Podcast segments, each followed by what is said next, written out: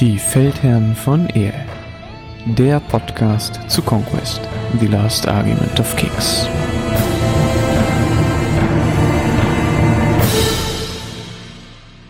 Hallo und herzlich willkommen bei einer neuen Folge bei den Feldherren von Ehr.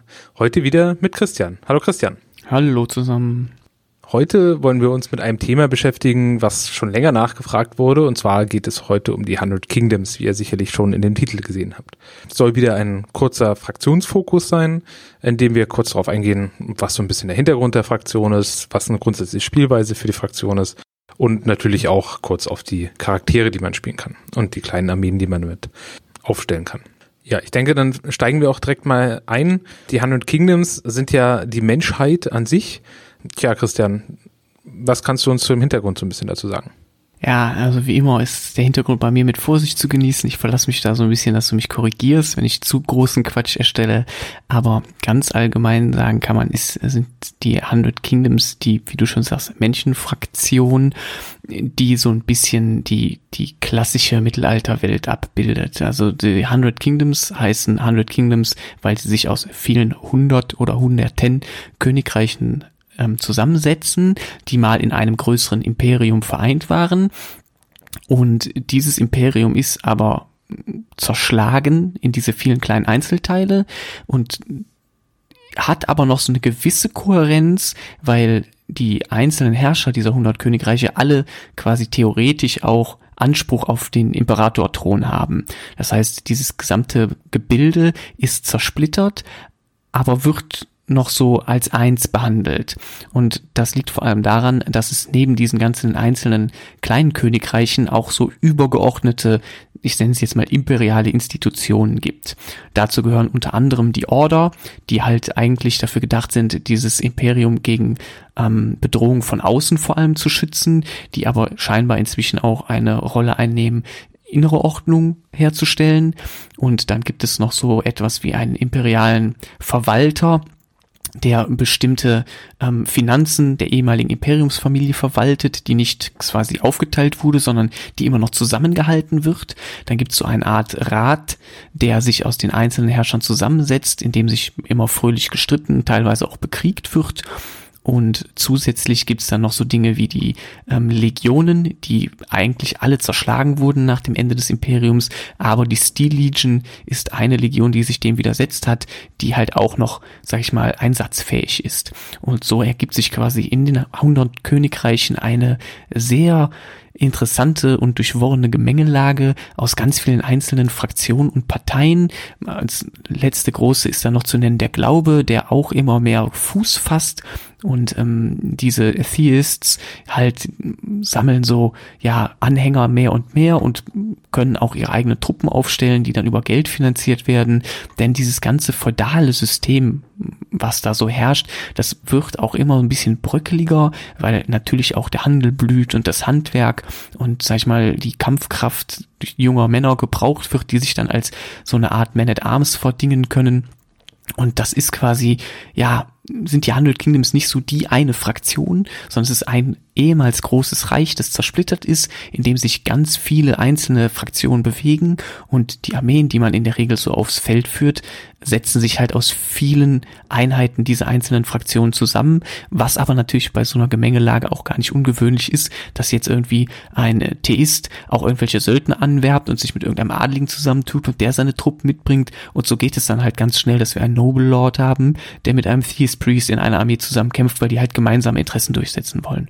Das jetzt gegen Feinde außerhalb dieses Reiches ist, wie zum Beispiel ähm, gibt es innerhalb der 100 Königreiche auch Spire-Türme oder einzelne Dwegham-Festungen oder, oder Feststätten ähm, und das sorgt halt dafür, dass es da eigentlich dass da alles möglich ist. Also wenn man Hundred Kingdoms spielt, hat man so das Potpourri auch hintergrundtechnisch an Auswahl das ist so ein bisschen, was ich so als Überblick geben kann. Ich weiß nicht, inwiefern du das noch ergänzen möchtest.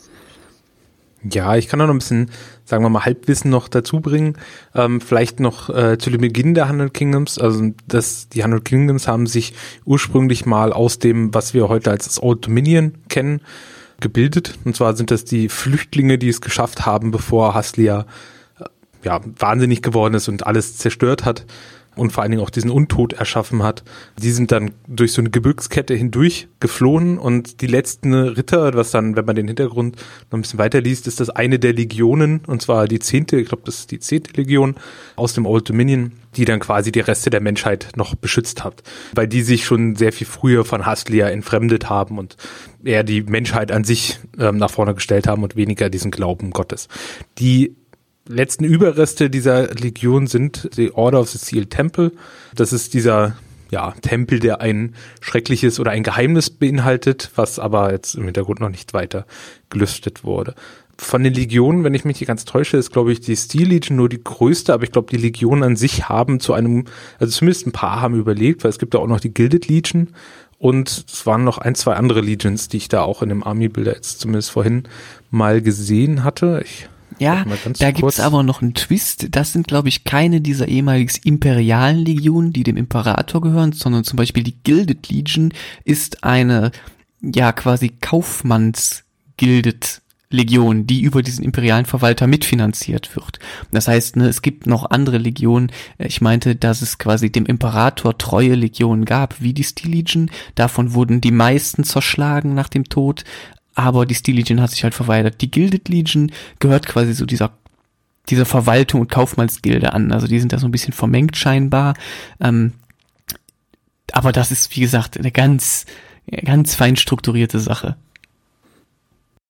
Diese ganzen Orden, die es da noch gibt, diese ganzen Ritterorden sind dann auch noch, sagen wir mal, verhältnismäßig unabhängig von allen, also sowohl von der Legion, also von den, von dem ehemaligen Imperium als von anderen, weil die können vollständig allein entscheiden, mit wem sie und warum sie kämpfen. Und es gibt, also zumindest im Hintergrund gibt es auch gewisse Einschränkungen. Ne? Also zum Beispiel, ich glaube, die Order of the Crimson Tower, die kämpfen nur mit, wenn ähm, quasi eine der Kriegsparteien, also wenn die Kriegspartei, die sie anfordert, auf quasi komplett auf Looten verzichtet, also auf das Brandschatzen und das Erobern. Ne? Das heißt, die sind eigentlich sagen die, benutzt man die eigentlich nur zur Verteidigung, dann sind sie immer noch sauteuer. Aber wenn man sie zum Beispiel zum Angriff benutzen möchte oder um jemand anderen zu überfallen, sagen sie halt, ja, können wir grundsätzlich machen, aber dann wird halt nicht gebrandschatzt. Ne? Also die Verschonung der Zivilbevölkerung steht bei denen halt immer noch ganz oben im Kurs. Sehr sympathisch. Ja, absolut. Ne? Sehr sympathisch. Also diese ganzen Orden haben ja eigentlich auch das Thema dieses Beschützen der Menschheit und werden dann zum Beispiel auch, wenn äh, Dwagem irgendwie Streit suchen oder irgendwie sich an den Grund erinnert haben, warum sie jemand dann doch jetzt nochmal kurz eine Feder anfangen müssen, dann holt man die, glaube ich, ganz gern dazu.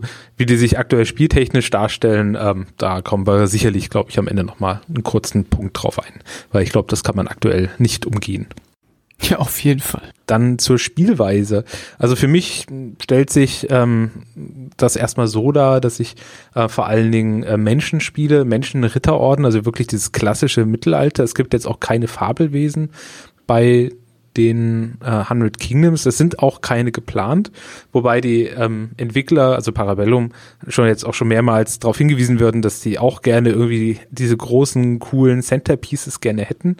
Ähm, und sie arbeiten wohl an ähm, verschiedenen Ideen und versuchen das irgendwie einzubauen. Ich meine, da gab es ganz viel ähm, Ideen, die dann auch schon rangetragen wurden von der Community, entweder sowas wie wie Siege Weapons, also ähm, Belagerungswappen, aber ich meine, wir haben jetzt bei dem Spiel geht es ja primär darauf also geht es eigentlich primär darum, dass zwei Armeen aufmarschieren und dann direkt miteinander kämpfen, was jetzt Belagerungswaffen jetzt nicht unbedingt als gutes ja, Vehikel benutzen kann.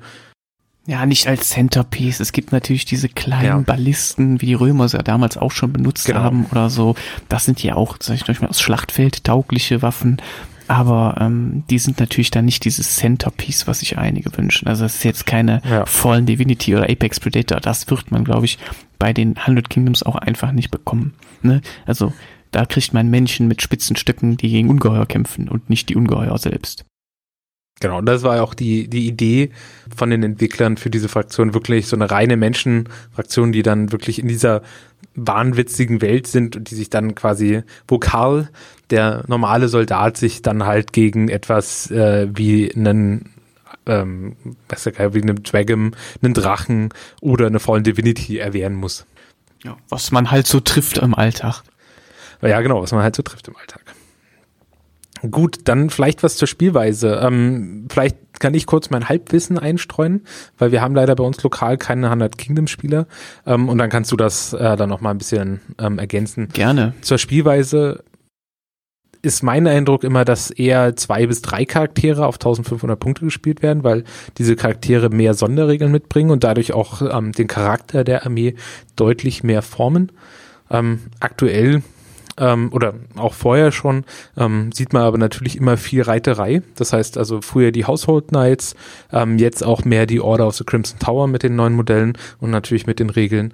Aber wie sieht das sonst aus? Kannst du da vielleicht mal einfach mal so grob sagen, was, was auf einen zukommt, wenn man die Hundred Kingdoms anfangen würde? Also die Hundred Kingdoms sind eigentlich so die klassische Combined Arms Armee, so zumindest von ihrem Aufbau.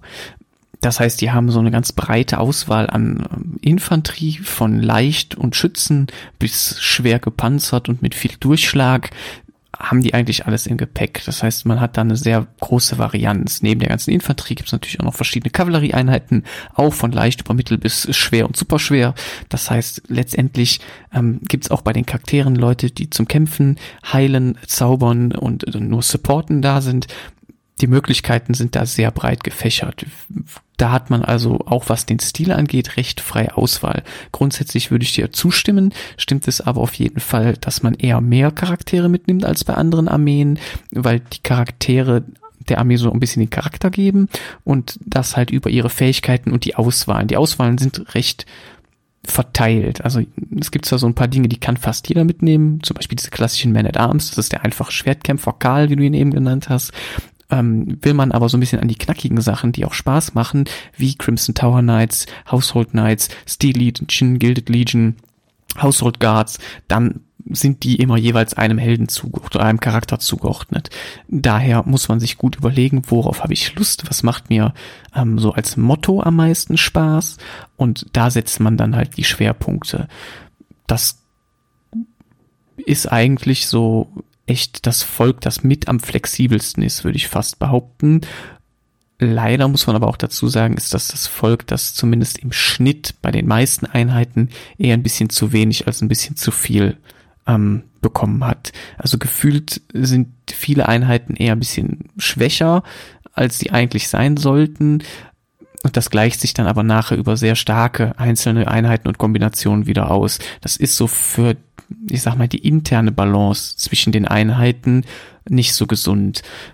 Grundsätzlich aber auf so einem normalen Casual-Niveau Freundschaftsspiele hat man eine sehr große Auswahl an Einheiten, die grundsätzlich alle gut funktionieren.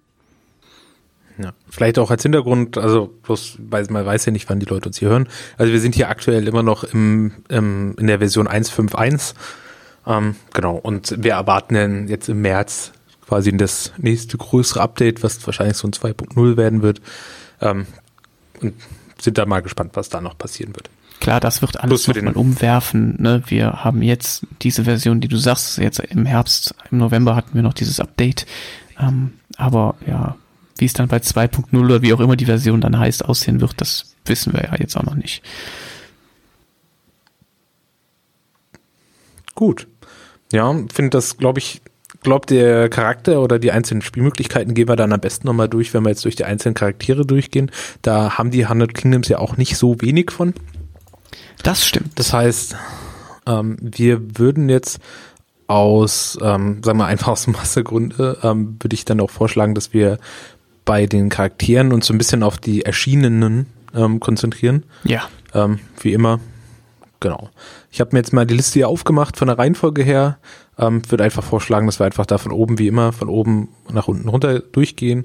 Ähm, kurz was zu dem grundsätzlichen Funktion sagen und dann halt, ähm, ja, ein bisschen was zur Warband und was die vielleicht spannend macht oder auch nicht. Okay, dann geht's los mit dem äh, Chapter Mage. Ähm, eine schöne Auswahl, wie ich finde, ähm, hat eine hohe Flexibilität, kann aus vier verschiedenen Schulen der Magie auswählen. Wasser zum Heilen, Feuer für Schaden, Erde als Support und Luft auch als Support quasi. Und ähm, man kann, man kriegt mit jeder Schule bis, also man kriegt mit jeder Schule zwei Spells, ähm, hat dann so verschiedene Updates, um besser zaubern zu können. Das größte Problem an dem Magier ist, dass der von Haus aus erstmal nur die Sprüche, die man auf sich selber wirken kann, auch wirklich nur auf sich und sein Regiment machen kann. Der kann also nicht andere Regimenter heilen oder buffen in irgendeiner Form. Damit er das kann, gibt es allerdings einen Trick bei den Hundred Kingdoms. Und zwar wisst ihr ja, dass jede Armee einen Warlord braucht, also einen Obergeneral. Und die Hundred Kingdoms haben als Armeeregel, dass man zwei Warlords mitnehmen kann. Und das wiederum ermöglicht es dann dem Magier, als zweiter Warlord, der darf nicht alleine Warlord sein, aber als zweiter Warlord auch auf andere Einheiten zu zaubern. Das muss man sich gut überlegen, möchte ich das oder nicht. Es verbraucht natürlich auch die Armeeregel. Ähm, als Einheiten hat der Magier allerdings nur Man at Arms und Crossbowmen, die es bis jetzt gibt. Und dazu kommt, dass nur die Man at Arms Mainstay sind. Das heißt, in der Regel sieht man den Magier mit einer kleineren oder mittelgroßen Einheit Man at Arms und das war's. Und dann muss man sich halt für die Art von Magier entscheiden, die man haben will. Für die Art der Schule gibt's verschiedene Gründe, das ist aber, glaube ich, eher mal was für ein Deep Dive. Ne? Meistens sieht man entweder den Heiler oder den, den Feuermagier. Das sind so die, die klassischen, sag ich mal also was ich zumindest auch in meiner Wahrnehmung ab und zu mal gesehen habe, war er, also Luft, wenn er dann quasi dann das Regiment später wechselt, um zum Beispiel einem, einem Hunter-Kader oder sowas halt einfach, äh, dass die besser schießen können. Ja, das wird tatsächlich auch schon mal gemacht. Das stimmt, das ist allerdings dafür, was es tut, sehr teuer. Also ich glaube, das wird schon mal so probiert, wenn Leute das testen wollen. Ähm, ich habe aber noch nie gehört, dass das wirklich gut funktioniert hat.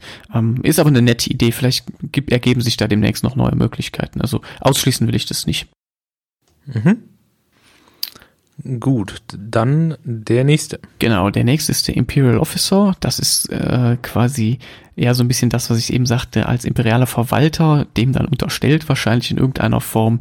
Und der bringt so ein bisschen den Support in die Armee.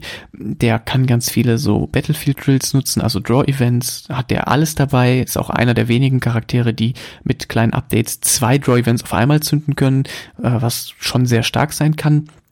Und der hat als Auswahlen vor allem sowas dabei wie Ranger Corps, ähm, auch Man at Arms, Crossbowman, Milizen und dann als Restricted sehr interessant Hunter Kader, sehr gute Einheit, Gilded Legion und Steel Legion. Die haben wirklich alle drei guten Punch. Ähm, der Hunter Kader ist so eine Mischung aus Fernkampf und Nahkampf. Die können eigentlich alles so ein bisschen ganz gut. Und Gilded Legion und Steel Legion sind halt Heavy Hitter, also sind schwere Infanterieeinheiten, nur Bewegung 5, also auch recht langsam und als Heavy auch spät auf dem Feld, aber die hauen auch wirklich gut rein. Mit ähm, Cleave und hoher Rüstung und guter Moral kann man wunderbar spielen. Wer auf schwere Infanterie steht, der ist hier genau richtig. Ähm, als Supremacy hat der das Rapid Deployment, das heißt, sobald er auf dem Feld ist, kommt alles andere um eins besser aufs Feld. Das ist natürlich super interessant, wenn man gerade schwere Einheiten spielt. Das heißt, den bringt man am besten mit irgendeiner leichten Einheit früh aufs Feld. Und alles, was dann nachher noch nach ihm aufs Feld kommt, hat den Wurf um eins erleichtert. Das kann natürlich dafür sorgen, dass auch in Runde drei schon durchaus einige Heavy-Einheiten dann aufmarschieren dürfen. Ich finde den Imperial Officer eine sehr gesunde Auswahl. Der hat breites Feld an Upgrades, das er mitnehmen kann, ähm, Banner, Waffen und das macht den zu einem sehr flexiblen Allrounder-Support-Charakter. Hm. Der Hunter-Kader, also das Hunter-Kader finde ich jetzt auch nochmal besonders spannend, weil ja wirklich sehr viele Leute auch mit äh, Monstern rumlaufen und die ja auch äh, die sonderige Fiend Hunter haben. Das heißt, die haben auch mit Armor Piercing 1 eine Reichweite von 20 Zoll, einem guten Resolve, tatsächlich dann auch eine ganz gute Möglichkeit, dann mal so ein Monster anzugehen. Ne? Und mit Cleave 1 und einem Clash von 3, ne? Nahkampf auch echt ähm, gar nicht zu verachten. Wenn die mal reinchargen, kann das schon ganz schön wehtun und dann können die auch wirklich mal so ein Monster einfach mal umboxen. Ja, dazu kommt, dass die als Infanterie Sechser-Bewegung haben. Das ist immer gut. Ja. Und ähm, insbesondere wenn man chargen will. Genau, besonders wenn man chargen will. Oder auch wenn man einfach nur manövrieren will und den Gegner ausmanövrieren möchte. Ähm, das ist auch super gut die haben zusätzlich noch Evasion 2. Also sie haben keine Rüstung, sondern nur Evasion. Das ist natürlich auch sehr angenehm gegen Monster, weil viele Monster einfach auch Cleave mitbringen. Und ähm, das ist dann immer sehr unangenehm. Mit Evasion 2 kann man da aber schon einiges vermeiden. Daher, ähm, ich bin auch durchaus Fan von dem Hunter-Kader. Ja, ich glaube, das wäre auch eine der, der wenigen ähm, Fernkampfeinheiten, denen ich tatsächlich auch mal eine Standarte kaufen würde. Einfach aufgrund dessen, dass wenn dann ein Monster oder irgendwas, was halbwegs gepanzert ist, was ich dann vielleicht dann mit Movement 6 auch wirklich mal chargen möchte, einfach, dass ich dann da auch verlässlich rankomme, weil ich glaube, die hauen dann auf einmal erstaunlich stark. Ja, das glaube ich auch. Also ich glaube, viele Leute neigen dazu, die zu unterschätzen. Dementsprechend, ähm, gerade mit dem Fiend Hunter, was du eben sagtest, Rerolls gegen Monster, sehr starke Fähigkeit auch. Ja. Gut, dann als drittes haben wir quasi so ein 2 in 1 Paket. Also wir haben jetzt zweimal den Noble Lord auf 3 und 4.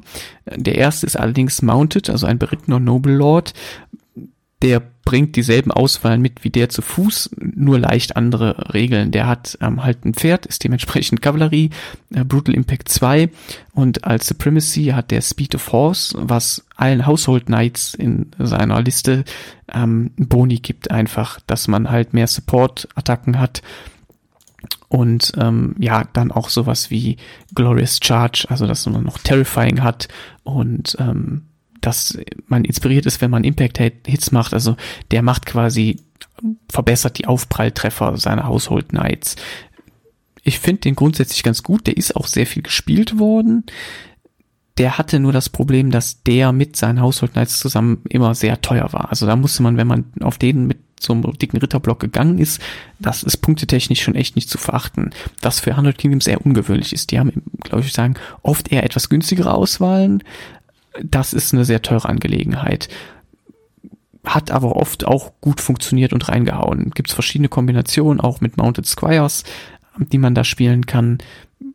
Wer Lust auf Kavallerie hat, der ist bei dem Helden schon nicht ganz verkehrt, bietet aber auch die Möglichkeit, als Mainstay Household Guard, Man at Arms und so weiter mitzunehmen.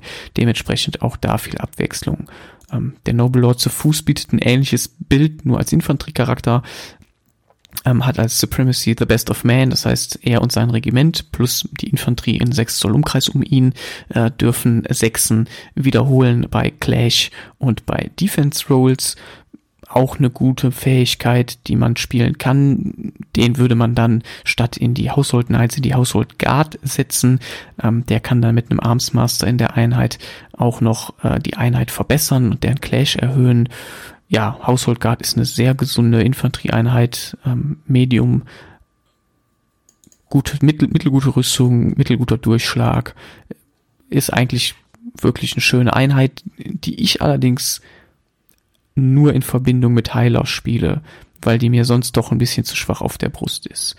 Ähm, ja, verschiedene Waffen-Upgrades auch, das ist eigentlich so ein, auch ein guter Allrounder-Kämpfercharakter. Hm.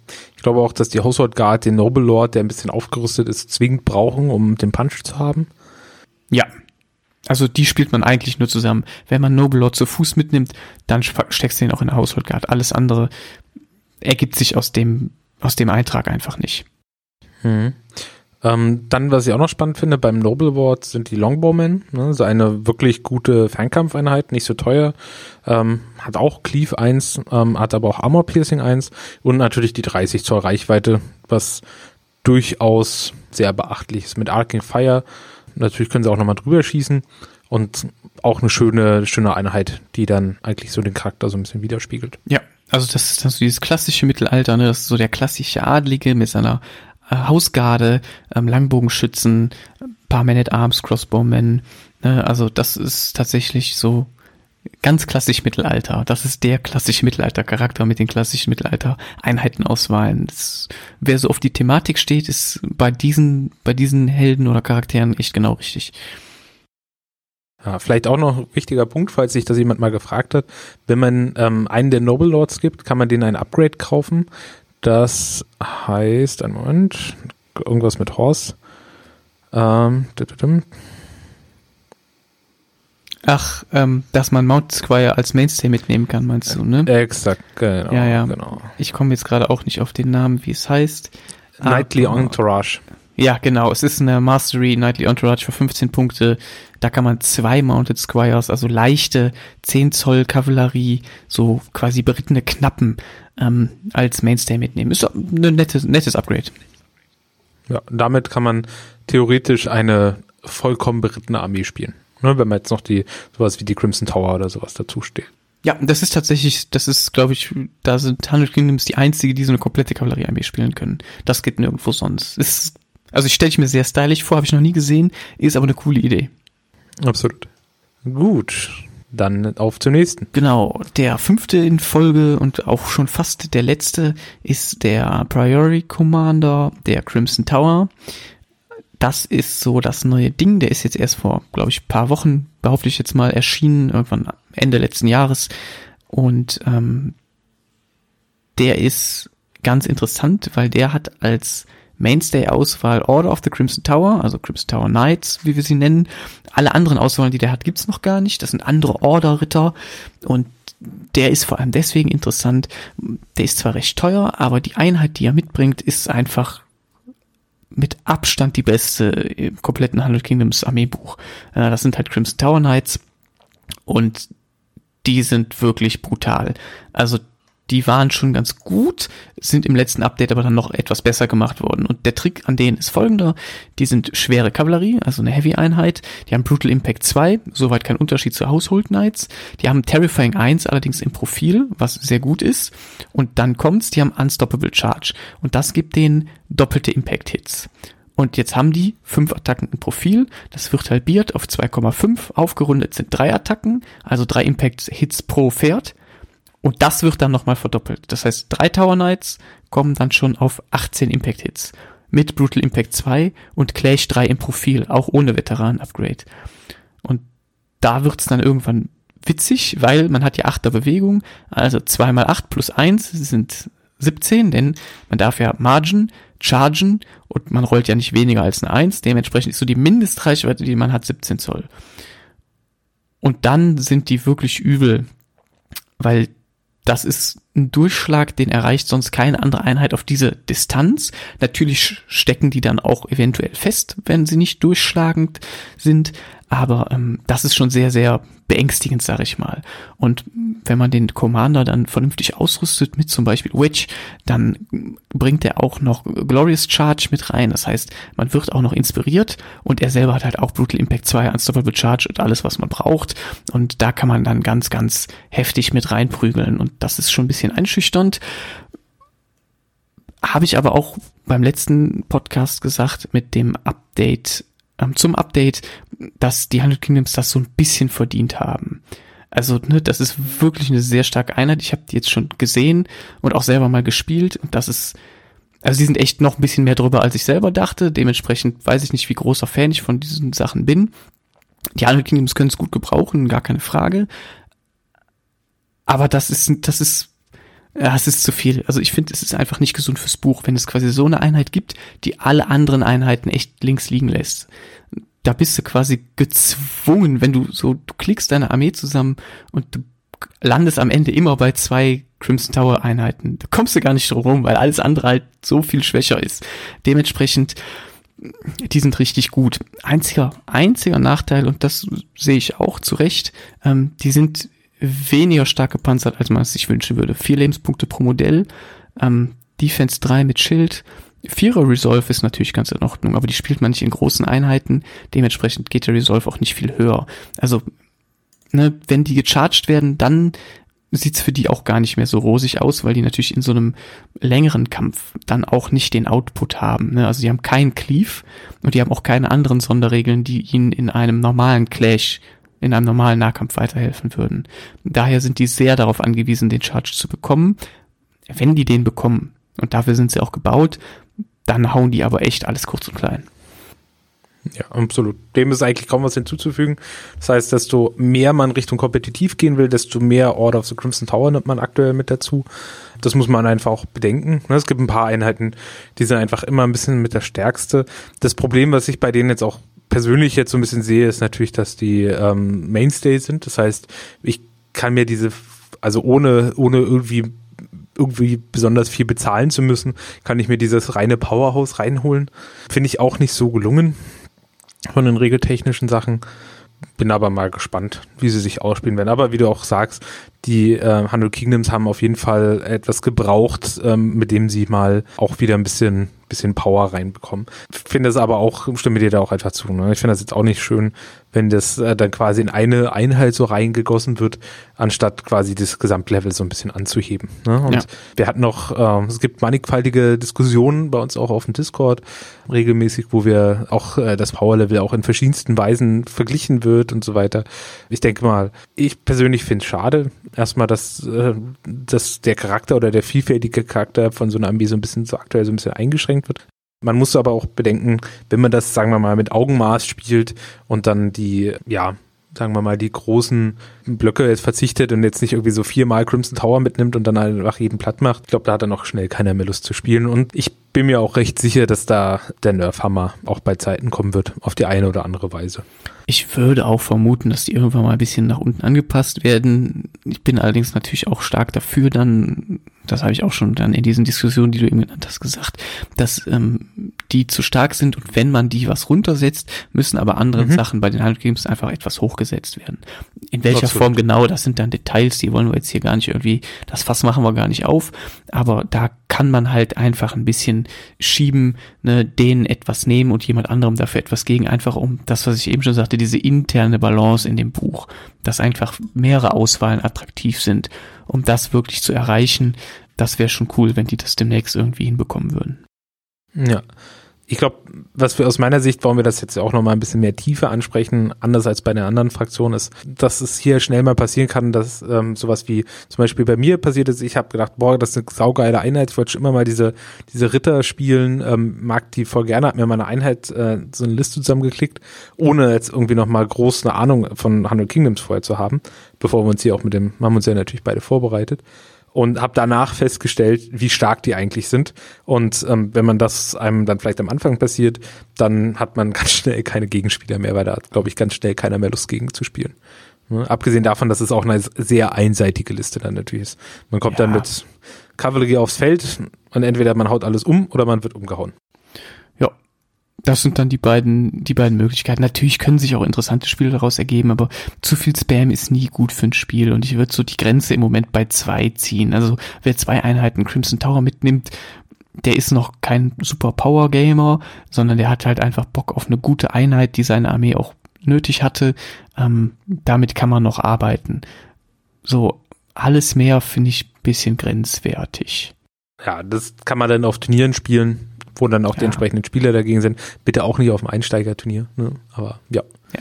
Cool. Genau, bisschen Vorsicht walten lassen. Gut, dann kommen noch andere Priory Commander, die es aber noch gar nicht gibt. Darum lassen wir die jetzt erstmal beiseite und wenden uns dem letzten Eintrag zu der Thieves Priest, der aber auch schnell gemacht ist. Der hat nämlich eigentlich nur Milizen dabei und auch äh, mit Sikari eine Einheit, die es noch gar nicht gibt. Der ist, naja, auch so ein bisschen so ein Support-Charakter irgendwo. Der hat äh, auch verschiedene Spells dabei. Der ist ganz am Anfang oft gespielt worden, weil der dann noch sehr brutale Feuer äh, dabei hatte. Feuer-Spells, Holy Fire hieß das, glaube ich. Und ähm, ja, den sieht man inzwischen aber kaum noch, weil sich das nicht mehr so richtig lohnt. Also ich habe den bestimmt schon anderthalb Jahre nirgendwo mehr auf dem Feld gesehen. Für den würde ich mir auch sehr wünschen, dass es da mal ein ähm, Update gibt, vielleicht dann demnächst, weil der saugeil aussieht und die Idee einfach auch cool ist irgendwo. Ähm, ja, der kann halt nur Milizen mitnehmen, dann steckst du den in so ein paar Bauern rein und machen tun die aber nix. Ja, wobei ich fand das eigentlich mal ganz nett. Aus meiner Sicht, ähm, was auch immer schade ist bei so einem Auswahl ist, wenn er quasi gar keine Restricted hat. Ähm, Finde ich auch immer ein bisschen doof. Ja, genau. Das ist irgendwie blöd. Also da würde ich mir auch wünschen, dass demnächst irgendwann mal was kommt, was den noch attraktiver macht. Ich nehme den gerne mit, auch in der Einheit Milizen, wenn ich dafür irgendeine, keine Ahnung, Fanatiker-Einheit bekomme. Ne, sowas wie Flagellanten, was man von früher kennt oder so. Das wäre halt witzig und cool. Ja, ne, wobei das hört sich ja eigentlich, diese Flagellanten, das hört sich ja so ein bisschen an, was die Sikari da machen. Mit Fearless ja, und Lethal Demise. Ja, aber die müsste man dann irgendwie bisschen, bisschen noch besser machen und nach Restricted schieben. Also das stelle ich mir irgendwie anders vor, als das alles im Mainstate zu haben. Ja, ja, absolut. Oder vielleicht wäre das ja die Monsterauswahl, so eine fette Reliquie. Weißt du, irgendwie so ein Palaquin, der von so mehreren Leuten getragen wird und oben steht irgendein Superpriester drauf, der voll geil zaubern kann oder so. Das wäre ja. auch ein cooles äh, äh Centerpiece für also so eine Fanatikerliste oder so.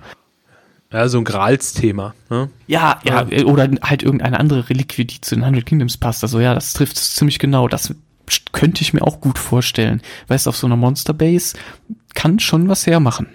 Ja, absolut. Du kannst ein schönes kleines Diorama machen und wir haben ja noch so ein Order aus the Sealed Temple, da muss ja irgendwas drin sein. Ja, sehr gute Idee. Sehr gut. Gut, dann kommen wir auch schon zum letzten Punkt unserer Diskussion, sind jetzt auch schon ein bisschen was über eine halbe Stunde. Daher, ähm, ja, was sollte man sich denn am Anfang zulegen und äh, was wäre denn eine Beispielliste aus deiner Sicht? Ähm, wir haben jetzt hier gerade im Vorfeld schon ein bisschen rumgebastelt, weil wir, ich glaube, beziehungsweise, sagen wir mal, gebt dir jetzt mal den Vortritt, aber ich glaube, du bist mit den Einsteiger-Sets für die Hundred Kingdoms nicht so richtig zufrieden. Nee, also da verrätst du kein großes Geheimnis. Ich finde die alte Zwei-Spieler-Starterbox, da kann man eigentlich inzwischen fast die Finger von lassen. Da sind zwar gute Einheiten drin, aber das sind halt alte Bausätze und wirklich viel davon braucht man auch nicht. Klar, drei Crossbows, ein paar Man-at-Arms äh, kann man immer gebrauchen. Ähm, die Ritter sind jetzt auch nicht verkehrt, die finde ich sogar ganz gut, die Bausätze, aber insgesamt finde ich die eher schwach. Die Einspieler-Starterbox finde ich nicht verkehrt, aber ein bisschen unglücklich, weil da sehr viele Milizen drin sind und mit den Rittern auch eine Einheit, die jetzt eigentlich so ein bisschen durch die Crimson Tower obsolet geworden ist. Ähm, in den Show Notes habe ich jetzt mal ähm, eine Liste ähm, gepackt, die ihr euch angucken könnt, die so versucht, einen Mittelweg zu fahren also die gleichzeitig jetzt das neue Powerhouse mit in die Liste nimmt. Zwar Priority Commander mit Wedge und zweimal drei Crimson Tower Knights, allerdings beide ohne Banner. Ähm, das Banner ist nämlich sehr teuer auf denen und bringt gar nicht so viel. Und dann ein Imperial Officer als Warlord mit Armor of Dominion, übrigens eins der besten Items im Spiel. Das negiert nämlich im Nahkampf alle Cleave- und Smite-Sachen alle Regeln. Ne? Und das ist super gut, wenn Dragonslayer in dir drinstehen und plötzlich kein Cleave mehr haben, ist das ein Fest, also besser geht's nicht. Ähm, äh, Double Time Fire Advance und Disorienting Strikes so als kleine Boni, die ihn etwas besser machen. Dann kleiner Block Hunter Kader für ne, die besagte Monsterfunktion, die wir eben angesprochen haben.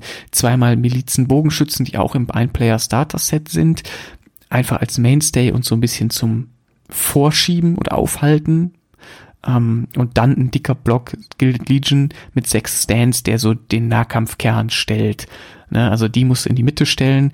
Ähm, der Trick ist, dass der Imperial Officer selbst mit dem Hunter-Kader aufs Feld kommt, möglichst früh, und dadurch dann den ganzen Heavies erlaubt, schneller auch aufs Feld zu kommen. Und ich glaube, das ist so eine halbwegs gesunde Mischung aus Infanteriekern mit leichtem Beschuss und ähm, zwei schweren Kavallerieeinheiten für die Flanke oder die Flanken. Damit kann man sicherlich gut spielen, ohne es völlig zu übertreiben. Ob das jetzt den Geschmack trifft und man auf diese, sag ich mal, eher drei schweren Einheiten auch Lust hat oder ein ganz anderes Thema, das bleibt jedem selbst überlassen. Aber die Liste könnte ich bedenkenlos jedem 100 Games Spieler empfehlen, um ähm, gut ins Spiel zu starten. Und da kann man mit dem Einspieler-Starter-Set starten, wobei der Noble Lord zu Fuß da drin natürlich dann nicht mehr genutzt wird und auch die 100 äh, die Household Knights nicht genutzt werden. Die eignen sich aber sehr gut für andere Listen. Das ist dann Geschmackssache. Dazu muss man sagen, Gilded Legion und Household Knights sind ein Dual-Kit. Das heißt, aus der Einspieler-Starterbox die Household Knights, die da abgebildet sind, nee, Household Guard, die da abgebildet sind, kann man auch Gilded Legion bauen. Das ist natürlich sehr cool. Ähm, man braucht dann halt noch eine Box Gilded oder Household, um auf die sechs Stands zu kommen. Aber das ist so eine, das ist eine Allrounder-Liste, die kann man, glaube ich, ganz gut aufs Feld führen. Mhm. Du hast noch den Chapter Mage vergessen, glaube ich. Der oh ja, Entschuldigung, der hängt natürlich noch unten an der Liste an. Ja, das ist äh, mhm. mein äh, klassischer Heilmagier. Der kommt einfach mit. Kleine Einheit Man at Arms. Der hat aber auch, ähnlich wie der Biomance, habe ich schon mal gesagt, der hat sich aus dem Fernkampf und Nahkampf rauszuhalten. Der ist für sowas wirklich gar nicht gedacht. Der ist echt nur rumstehen, Punkte einnehmen. Das kann er natürlich sehr gut, weil es eine mittlere Einheit ist, die Man at Arms. Äh, Punkte einnehmen und äh, rumstehen und Leute heilen. Der heilt im Schnitt bei dem Setup, glaube ich, so acht Wunden. Das würfelt man ähm, bei dem Zauber aus, aber ungefähr acht Wunden, also zwei Stands kann der heilen. Gerade bei diesem dicken Block Gilded Legion. Also super, kann man wunderbar dahinter stellen und dann schön den Bunker vorschieben und dann, guck mal, kann sich da der Gegner die Zähne dran ausbeißen. Mhm. Ja, ich finde das auch eine schöne Allrounder-Liste. Kann man noch mal ein bisschen dann auch erweitern in verschiedene Themengebiete. Ähm, du hast jetzt hier, glaube ich, auch schon, genau, die Dynastic Alliance äh, quasi den als zweiten Warlord dann auch mit benutzt. Genau, damit er halt andere Einheiten heilen kann, sonst kann der das gar nicht. Ja. Für uns war es jetzt auch einfach schwer, diesen Noble Lord dann auch irgendwie noch unterzubringen, weil wir haben ja jetzt schon drei Commander, die jetzt dabei sind. Und dann Aber Ja, die Einheiten sind jetzt beide nicht schlecht. Ne? Also wir haben ja auch gesagt, Nein. die kann man gut benutzen.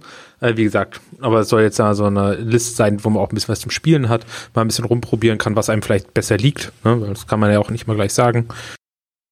Genau. Wichtig, das ist noch zu beachten, das ist natürlich bei, für eine Anfängerliste nicht so schön, darum sage ich das jetzt nochmal dazu, mea culpa auch, aber ähm, der ganze Trick an der Sache ist, dass der Imperial Officer, Imperial Officer mit den Hunter-Kader aufs Feld kommt, damit er früh da ist und dann die anderen auch alle schnell kommen, dass der aber wechselt. Ne? Charaktere dürfen mit einer Charakteraktion das Regiment wechseln und sobald die Gilded Legion aufmarschiert ist, sollte der Imperial Officer möglichst schnell von den Hunter-Kadern in diese Gilded Legion wechseln. Denn nur dort kommt die Arme of Dominion wirklich gut zum Tragen. Ne, dafür ist die da, um dann in der Gilded Legion, sag ich mal, alles an Cleave abzuhalten. Dementsprechend da bitte äh, bisschen Obacht, dass man es nicht verpasst, den Charakter zu wechseln, also den Hunter-Kader nicht zu weit vorschicken oder bei Zeiten wieder einfach zurückziehen, um dann den, den äh, Sprung da zu schaffen. Ja, sehr gut. Danke für den Hinweis. Gerne, gerne. Gut, ja, und damit ist es, glaube ich, auch für die Hundred Kingdoms heute schon getan. Genau, und dann noch vielleicht ein kleiner Shoutout. Ich wusste jetzt bloß nicht, ob wir das verlinken dürfen. Bei uns auf dem Discord gibt's eine ähm, sehr aktive, ähm, ja, gibt's die Hanne und die hat sogar noch ein kleines, ähm, also ja, ein kleines Dokument, ein kleines Manifest verfasst zu den 100 Kingdoms und dann wirklich mal aufgeschlüsselt zu den einzelnen Einheiten, was ihre Meinung dazu ist und äh, wie man die am besten einsetzen kann, was sehr lesenswert ist und äh, möchte bloß mal ganz kurz darauf hinweisen, äh, da hat sie sehr viel Arbeit reingesteckt und ähm, ich fand das hat mir zum Beispiel als Vorbereitung sehr gut geholfen. Ja, also das kann ich auch bedenkenlos jedem empfehlen. Die Hanna ist wirklich tiptop fit. Ich würde sagen, die Hanna ist mit Abstand eine der besten 100k-Spielerinnen, die es so gibt. Die hat extrem viel Ahnung von ihrem, äh, von ihrer Fraktion und die spielt sehr gut. Ich hatte das Vergnügen, auch schon ein Spiel auf dem Turnier gegen sie machen zu dürfen. Ähm, die weiß wirklich sehr genau, was jeder macht und was die sagt, hat Hand und Fuß. Also der könnt ihr echt vertrauen, wenn es um 100 Kingdoms geht. Ähm, genauso wie ihr mir vertrauen könnt, wenn es um Spire geht. Dementsprechend, äh, ja, auch von mir absolute Empfehlung. Ja, und ansonsten, ähm, so wie es aussieht, treffen wir uns dann auch alle in Wuppertal in, Oh, äh, da freue ich mich schon drauf, ja. im Februar. Da gibt es ein großes Turnier, also verhältnismäßig groß jetzt für Conquest. In Wuppertal sind, glaube ich, schon 16 Anmeldungen raus. Glaube, weiß nicht, ob noch ein, zwei Plätze da sind. Es, sind, es haben noch nicht alle bezahlt. Also wer jetzt noch Ah. Lust hat, äh, beeilet euch. Es sind zwar schon genug Leute angemeldet, aber nur wer bezahlt hat, ist auch dabei. Dementsprechend, ne, go for it. Absolut. Ne? Also ich werde auch aus Freiburg unten hochfahren, weil sich das für mich, ja, konnte man das ganz gut legen. Und ähm, ich habe auch schon bezahlt. Also ich bin auf jeden Fall dabei. Ja, ich natürlich auch. Hervorragend. Alles klar. Dann äh, danke dir, Christian, wie immer. Ich denke mal, ähm, wir werden demnächst dann noch das äh, letzte Volk dann noch abschließen. Und ja, dann bis bald. Bis bald. Ciao.